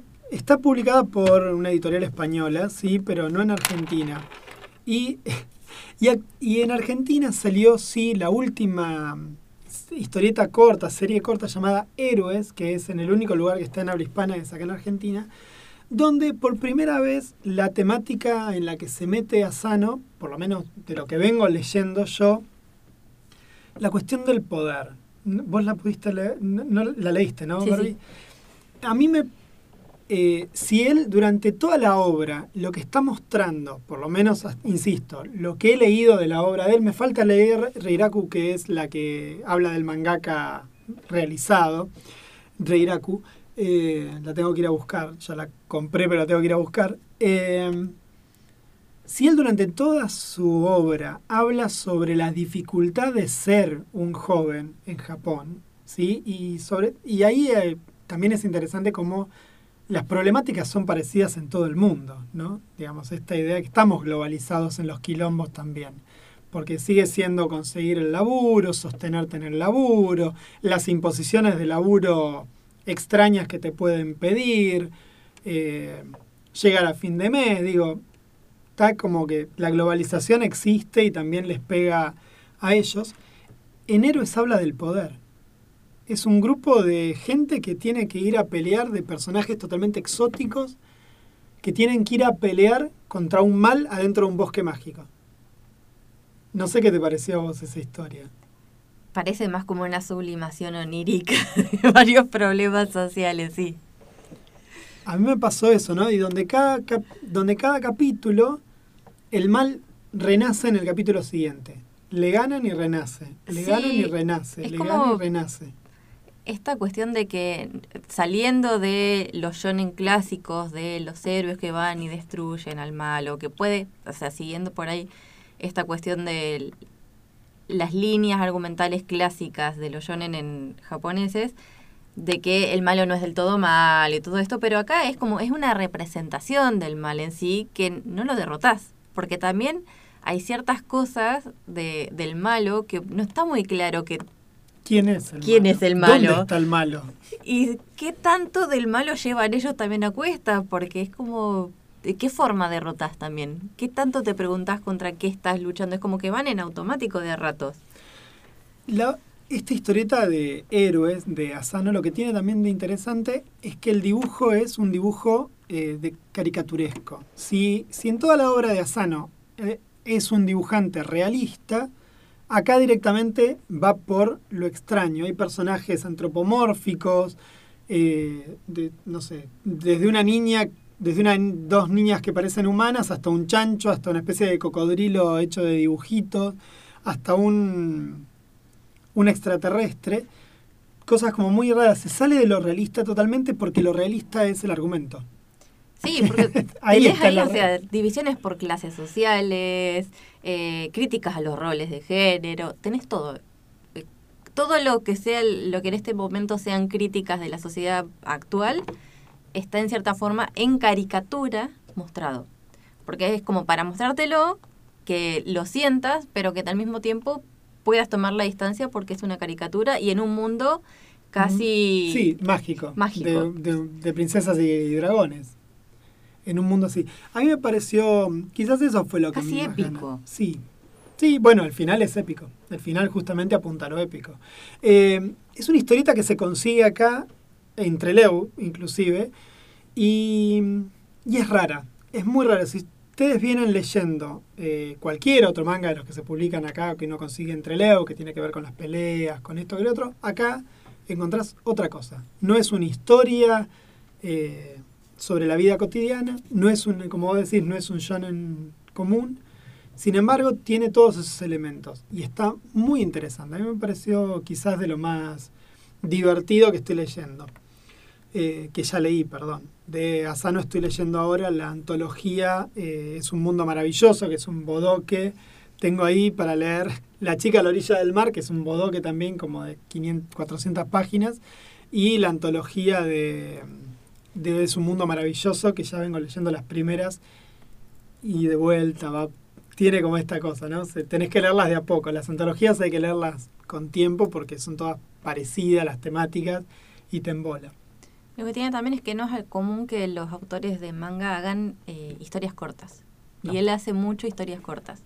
Sí, hay otra, um, hay una, un chico amigo criticaba fuertemente otra de las recopilaciones que había hecho, que creo que es el del fin del mundo, del fin del mundo y antes del amanecer, que él dijo directamente a ella me la leí, la leí hace mucho y me pareció mala y yo pensaba, bueno, qué difícil debe ser que la leas más chico y te parezca mala. Eh, me pareció extraño, digo, una cosa es que la leas ahora a los 40, que te puede parecer como ya que ya viviste alguna de esas angustias, que leerla antes. Y después, bueno, está esta historia que vos dijiste al principio, que es Pum Pum, que es tremenda. ¿sí? Y el autor dice que esa obra es Buenas noches, Pum Pum, explícitamente se llama. toda la referencia a su propia infancia. Oyasumi Pum Pum, que empezó el 15 de marzo del 2007 y terminó el 2 de noviembre del 2013 y acá está recopilado en 13 libritos de 200 páginas más o menos, que es... ¿Eso está por Ibrea también? Sí. Sí. Y es lo más bajón. Es así que es como Breaking Bad, como decías hoy, que hay que leerla con un estado... Que si hay que ver a Breaking Bad con un estado espiritual pleno, leer eh, Buenas noches Pum Pum es algo para leerlo muy con calma. De hecho, yo no, mi hija quiso manotear uno y le dije que no, todavía no. No, no, no, no la puede, no, no le daría de leer eso a un pibe de 13 años, una piba de 13 años, ni en pedo. Tiene una cuestión cuidada de la estética, de que, por ejemplo, la familia de Pum Pum están todos dibujados como si fuesen pajaritos Sí. y el resto son personas, pero además el tema es que la vida de esa familia de pajaritos es como si no son pajaritos y los caricaturizan un poco. Es, Es, es inenarrable lo que les pasa. Es una familia que es, es la historia de un nene que cuenta la vida de su tío, del hermano de la madre, de la madre y del padre. Y su, su infancia, su su final de infancia, su adolescencia y su primera juventud. Y es una patada a los dientes cada tomo. El Es así. mayor problema de que es patada a los dientes es que no sale de lo cotidiano, de los problemas que uno puede ver Sí. en la gente que uno conoce. Eh, empieza con una cuestión de violencia doméstica y va incre digamos sí, increciendo y complejizándose, pero con cuestiones cotidianas muy observables de nuestra sociedad. Una cosa que me parece interesante también de la obra de Asano es cómo se mete con la religión. Algo que en toda la obra también subyace, y en Pompón es evidente, es el tema de la religión.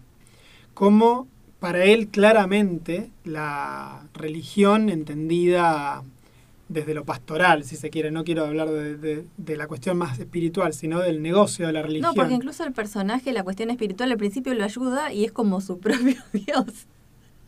Es Me- la me había- institución. Me había, olvidado de Dios, claro, del personaje de Dios que Pum tiene. Pum de 12 Pum habla con años habla con Dios y Ah. Dios le está respondiendo y el Dios al que él le habla es una frase dicha al azar por su tío en su momento que se olvidó y parece una caricatura de un jugador de, de béisbol norteamericano. Ahí tiene como una cosa de Preacher ahí, como esta idea de cuando Caster habla con Dios, Con ¿te acordás con John Wayne. con John Wayne? Bueno, tiene como esa lógica, tiene como esa cosa ahí parecida. Eh, pero bueno, la institución, religión, pesa muchísimo en esa familia y los va llevando de la mano, va acompañando como de fondo todo el devenir de esa familia también. Está muy metida la cuestión de, de, la religiosidad.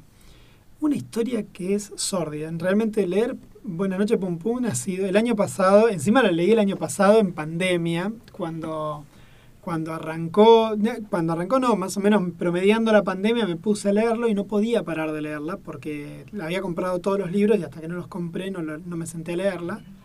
Los tengo los 13, sí, sí. Los compré despacito y cuando tuve los 13 los leí. Y claro, sí, la- acá Bárbara cierra los ojos y dice que no, porque es eso. Sí, sí, fue la peor idea de, de ir para acá. de Yo leí tomo uno y dije, voy a esperar un mes.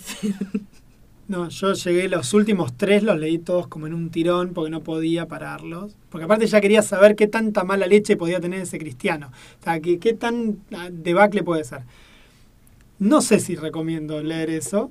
Hay otras historias de, de Asano que me parece que son más... Yo creo que es recomendable, pero esto, dosificado de forma saludable y en un estado de ánimo acorde. Claro, todo lo- sí, no, no, es, es dura. Quizás, eh, por eso, yo arrancaría con Solanín, que además la versión argentina tiene un capítulo extra que le dibujó 20 años después, que guionó 20 años después. Eh, esta edición tiene ese capítulo extra. Sí, que aparte yo la he visto, es una edición muy linda. Que Ah, y es preciosa. Sí, sí, hay que reconocerle eso a Ibrea, que las ediciones que está sacando de, de, de Asano son preciosas. La verdad que están re bien hechas. Y, y cualquiera, de- y si no cualquiera de las otras recopilaciones de historias. Eso me parece que está bien, para conocer un autor que habla más o menos de lo mismo siempre, con algunas variaciones, eh, me parece que está muy bien. Así que bueno, nada, salió tipo recomendación en el capítulo, pero eh, me quedo con. Tengo que terminar de leerlo, pero voy a esperar un ratito. Y voy a ver si sigo consiguiendo todo lo que publiquen, porque ya está, ya voy a tener todo lo de Asano, me queda claro ya. Será una patada a los dientes, pero me hice fanático. Barbie, ¿alguna cosa más? Nada. No, no, eh, eso, asano con dosificación y responsabilidad, por favor. Bien, y ahora vamos entonces a un tema para levantar un poco esto. Pusimos un tema un poquito más piola, que es The Little Eva Locomotion, que también nuestro amigo Charlie en algún momento hizo el cover.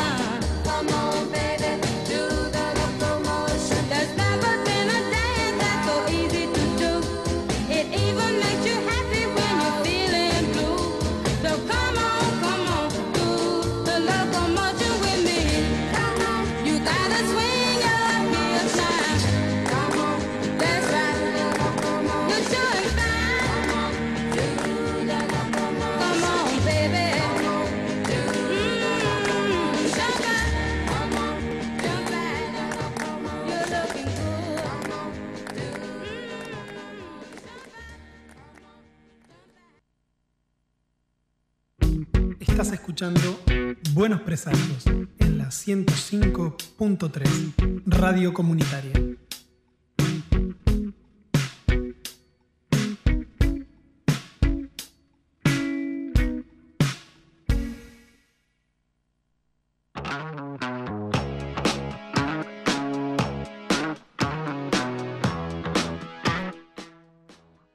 Quinto bloque de Buenos Presagios, llegamos ya al penúltimo bloque de nuestro programa. Les recordamos, eh, pueden eh, encontrarnos en los diferentes sitios de podcast, a quien quieran escuchar nuestro programa por ahí, quien quieran escuchar alguna sección en especial.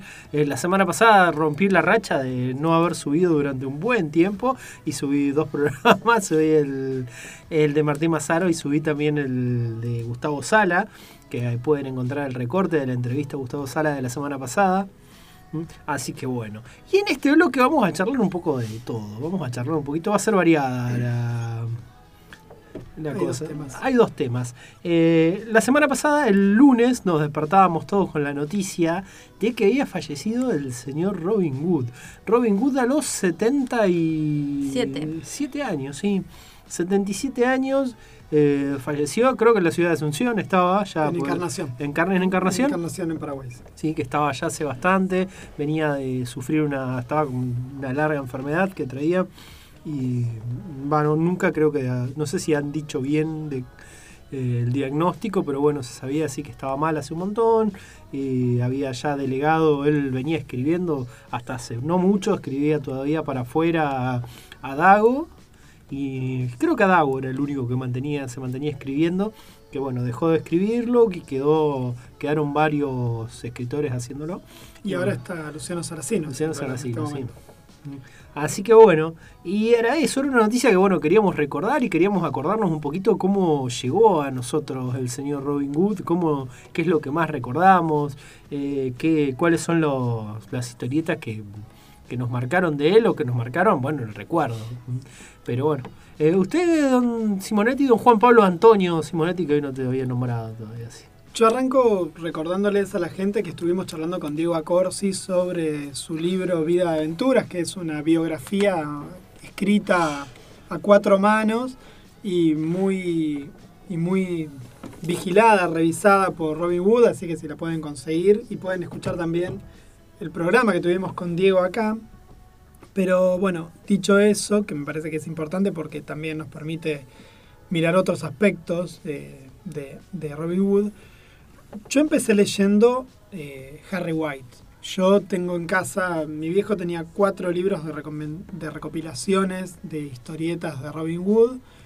Uno era Marx, otro era Orgrun, otro era Callan, que lo debe, que pocos han leído Callan, pero no importa, y Harry White. Y un libro, el libro negro, el primero de los recopilatorios de muy buena calidad que sacó Columba, y tenía el libro 1 y el libro 2.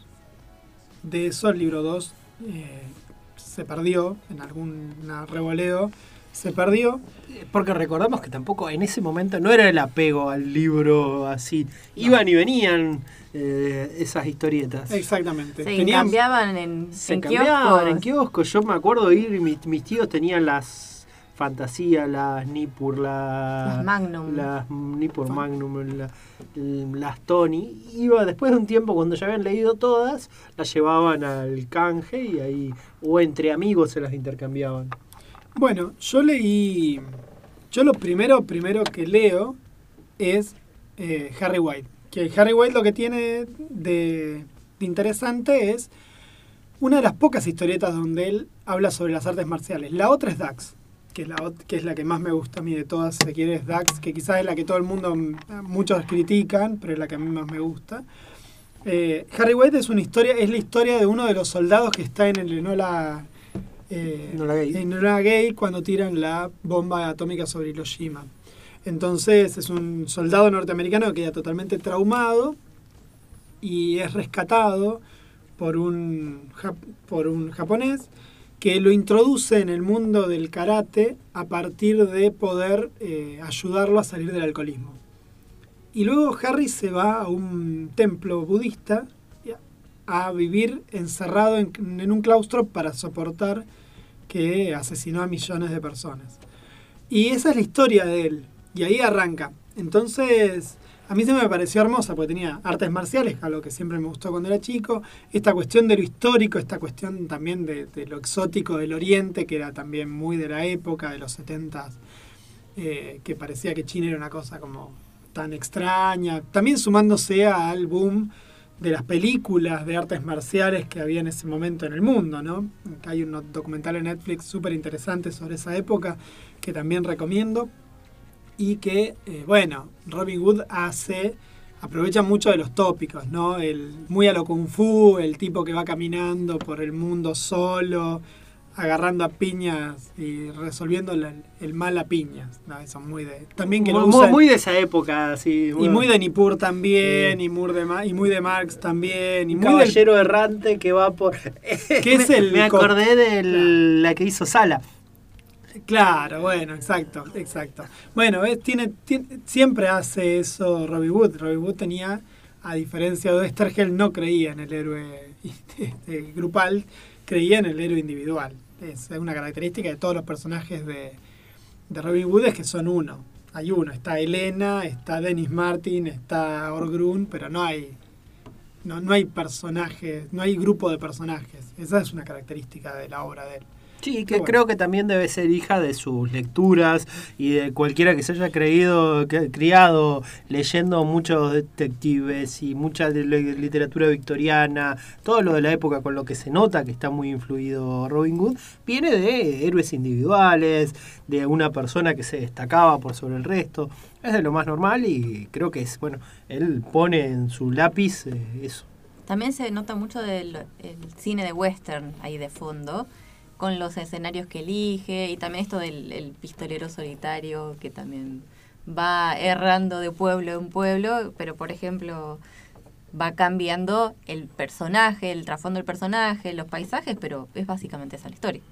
Claro, a mí, a mí lo que me gusta, bueno, qué sé yo, hoy con el tiempo uno mira mucho de esas cosas y bueno, nada, uno también ha cambiado, uno ha crecido y ha cambiado. Yo no puedo mirarlas sino con los ojos de cuando era pibe. Yo agarro una historieta de, de Robin Hood y vuelvo a mi infancia. Es así, no, no puedo hacer una mirada crítica de la obra de él, que uno podría hacerla y tranquilamente, pero la verdad que no. Si hay algo que, si hay un autor que a mí me pasa, que no puedo mirarlo con una mirada crítica, es a Robin Hood.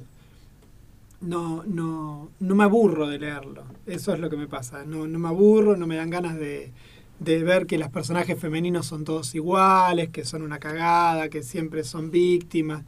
Bueno, sí, está bien, pero tenía, pero era un tipo que él mismo reconocía que era un picaflor, por decirlo de un modo elegante, que tenía un vínculo con las mujeres que no era el más saludable para la época actual. Digo, eh, que siempre, que en lo personal fue un quilombo su vida familiar. Entonces, bueno, no sé, hay en el libro este que les comentaba, él dice, cuando habla de sus hijos, dice, yo les enseñé a mis hijos a ser independientes. Eso les, di- o sea, sí, y por un lado te da hasta miedo, digamos, Yo- yo- me parece una maldición china, ¿viste? Que ojalá seas independiente, ¿viste? ¿Qué sé yo? Parece un desam... y- y- Los tiró con un cuchillo en la selva a los Claro, 12 años. bueno, pensando justo Pero la vos- selva, los cuatro saben arte, los cuatro saben, son cinturones negros en karate. Por esta idea, sí, sí, porque es un poco eso, ¿no? Digamos, es casi una maldición china, te juro. Eh, bueno, nada, así es el quilombo que tienen legal en este momento con los derechos de la obra y qué sé yo, porque los crió tan independientes que se están matando. Pero bueno, yo insisto, cuando leo los primeros números de, de Nippur de Lagash, que además están dibujados como los dioses por Lucho Olivera, o la, o la parte donde él hace de Gilgamesh el Inmortal, que la reescribe totalmente y la amplía y la mejora. Y que también está, eso creo que es de lo más lindo dibujado lo de Gilgamesh. Bueno, pero claro. Creo que eso que hicieron ahí, esos números, ¿no? cuando yo lo veía eh, en las revistas, creo que eso salía, no me acuerdo en cuál salía de todas, creo que en Nippur. eh, y vos veías la diferencia que había entre muchos de los dibujos, entre lo que la historieta que venía antes y la, que venía después ahí. Eso era hermoso, aparte, bueno, la historia que más precisiones no podía tener en cuanto a su investigación. A mí no me gustaba Lucho Olivera cuando lo leía en Gilgamesh. ¿Ah, no? No me gustaba, era impresionante. Me parecía. me- no me parecía claro. me- leía las otras historietas que eran diáfanas, poco fondo, poca liñita, que esto y el otro. Y ahora lo miro y digo, claro, no me gustaba porque era una, tenía que tener otra cabeza yo para entender esto. Era una exquisitez. Porque la historia sí, los guiones estaban bárbaros, pero el dibujo. Y, lo miro ahora y digo, claro, sí, me faltaba más años. Porque es una exquisitez que los otros eran unos crotos, por eso me gustaban, porque dibujaban todo tan planito, tan sin fondo, tan claro, era una eran las historietas de los superhéroes de los 70, pero Lucho Olivera era otra cosa, era, era un artista de la hostia. Sí. Bueno, yo recuerdo, a mí el primero, obviamente siempre eh, tenía en la casa de mis tíos, mi viejo, siempre tenía la Nippur, la fantasía, el Tony. Pero yo recuerdo mucho eh, la intervalo por mi novia y yo. Mi novia y yo era de las historietas que más, más, más buscaba cada vez que veía que en algún lado tenía, viste que siempre ibas a algún lado donde tenían intervalo. Todos tenían un Te- intervalo. Tenían algún intervalo y yo buscaba en el intervalo para leer mi novia y yo, porque me, me encantaba, me parecía una genialidad mi novia y yo. Bueno, Pepe Sánchez, la Y- otra gran creación con Watt, ¿no? Sí, Pepe Sánchez también con... Así que, y, y aparte iba de todos los estilos, podía ver de la ciencia ficción, aventura, comedia, comedia romántica, lo que sea, y en todas estaba bien, en todas, estaba de, de muy bien para arriba en todas. ¿Y a vos cuál te gustaba, Barbie? Yo, más que. Lo que pasa es que me marcó en la forma en que leía las cosas y me permitía imaginar, incluso con la hora de que después tener que estudiar. Eh, Nippur fue así como el, el gran golpe junto con Gilgamesh. También por la ambientación. Y yo recuerdo que eh, tenía una historieta de Nippur que tenía, releía una y otra y otra vez, en la que estaba esta cuestión de ir a una ciudad, ¿no es cierto? El, el- el relato usual. Pero a mí lo que me ayudó muchísimo fue la imagen, el escenario, cuando te contaba las costumbres de la ciudad que él visitaba y que por ahí él, al ser el, este, el caminante errante que venía de un, digamos, de un pueblo del que había sido expulsado, y en la curiosidad de conocer más de esos lugares que hablaba, en la biblioteca de, de mi casa había un libro de arqueología que yo me acuerdo incluso el nombre, se llamaba Ur, la ciudad de los caldeos. Y era lo más parecido que había a lo que trataba. Entonces, imagínate, con ocho años tratando de leer el libro de arqueología, pero que te hablaba sobre la vasija encontrada, de, la- cómo estaban las fisuras. Te ibas a hacer excavaciones en la chacra vos. Sí, te juro que era esa la cuestión. Además, teniendo acá entre Leu las bardas tan cerca que vos excavabas y encontrabas eh, dientes de, de tiburón o estas lapas, ¿no es cierto?, con las impresiones de plantas. Y entonces, imaginando que si uno puede hacer eso así a simple tierra y verlo acá, si uno pudiera ir a esos lugares, entonces uno ya se imaginaba yendo no sé, a las eh, ruinas Indiana Jones. incaicas, sí, entonces, y fue antes de Indiana Jones, Sí, sin claro. conocer a Indiana Jones. Entonces es como que Nippur me abría todo un mundo de la imaginación y el relato fantástico, pero que yo podía después continuar eso en la realidad. Entonces era como el fantaseo de seguir por ese lado. A mí me pasaba que me iba a leer los diarios, la mitología. No me interesaba en lo más mínimo saber que había una planta y una ciudad ahí. Lo que quería saber era qué creían los tipos de eso. Eh, cómo, cómo las vidas son todas distintas, ¿no? Cómo la misma lectura a mí me llevaba a leer sobre los dioses, porque yo quería pens- me interesaba eso. Y ni a palo me iba a la barda, digo, vivía al lado, ni en pedo me iba a ir a rascar tierra, ni en pedo. Bueno, me iba a la a mí me parecía de... Yo lo buscaba también, pero de la otra. La, ¿Vieron que en mi casa teníamos lo- la enciclopedia de la historia universal de Antioquito? Ah, sí, Sí, sí. claro. Esos libritos, claro. bueno, de ahí buscaba siempre un montón de, de esas cosas. Que, Sí, vinculando además que te mencionaban un lugar y dónde estaba ese lugar y quiénes habían sido, porque además esto de ciudades completamente ya civilizaciones de- inexistentes, entonces conocer cómo eran. Sí, a mí me pasa ahora cuando estoy dando la materia de historia, historia y fundamentos de la matemática, que arrancamos hablando sobre los pueblos mesopotámicos y la cuestión de la escritura. Lo que a veces les digo a los chicos es que todo lo que decimos puede cambiar de un año para otro, porque de lo que se sabía cuando uno empezó leyendo Nippur sobre esas civilizaciones, ahora ha aumentado el nivel de conocimiento tanto que uno realmente, digamos, hasta hace 20 años atrás se creían que el sistema de numeración tenía ciertas características, ahora sabemos que el cero ya existía, que tenían lugar, símbolos para el cero. Digo, hay un montón de cosas. Y yo me empecé a interesar por esas civilizaciones con Nippur de Lagash, ¿no? Más allá de que él mismo confiesa que agarraron y se pusieron a leer de un librito que le puso Nippur por una ciudad, Lagash por otra, y bueno, más o menos porque sabía que había dos ciudades que se llamaban así. Eh, pero bueno, claramente Robin Wood ha sido un escritor que marcó para todas, para todas y todos en Argentina una, un modo de hacer historieta, un modo de leer historieta, así como también lo ha sido eh, Oestergel y también, por ejemplo, Kino, ¿no? Más allá de que yo tendré mi, me gustará o no me gustará más o menos, digo, son personas que claramente armaron una estructura de lo que es la historieta argentina sin lugar a dudas. Sí, exactamente, señor. Eh, ¿Paramos acá? Paramos acá, Paramos sí, acá. porque creo que ya estamos En, en horario en hora, despedida. en hora de Yo le voy a decir al operador que no nos vayamos con el indio hoy, que nos vayamos con la última canción de hoy, con Charlie García, y Yo no quiero volverme tan loco, que es una canción que a mí me sigue pareciendo de lo más exquisito que hizo Charlie en toda su, en toda su obra. Bueno, entonces, ¿qué les decimos? Les decimos que... ¿Cómo Ah, no? bueno, ¿Cómo sí, no? sí, no, igual... Lo acá te- tenemos tiempo, señor. ¿eh? Estamos acá con el señor Lautaro Enríquez en la operación técnica, que él ya nos tiene todo, todo, todo recontra armado, como siempre. Eh, bueno, lamento haber llegado tarde hoy, espero la semana que viene creo que sigo en los mismos trámites, así pero intentaré salir antes.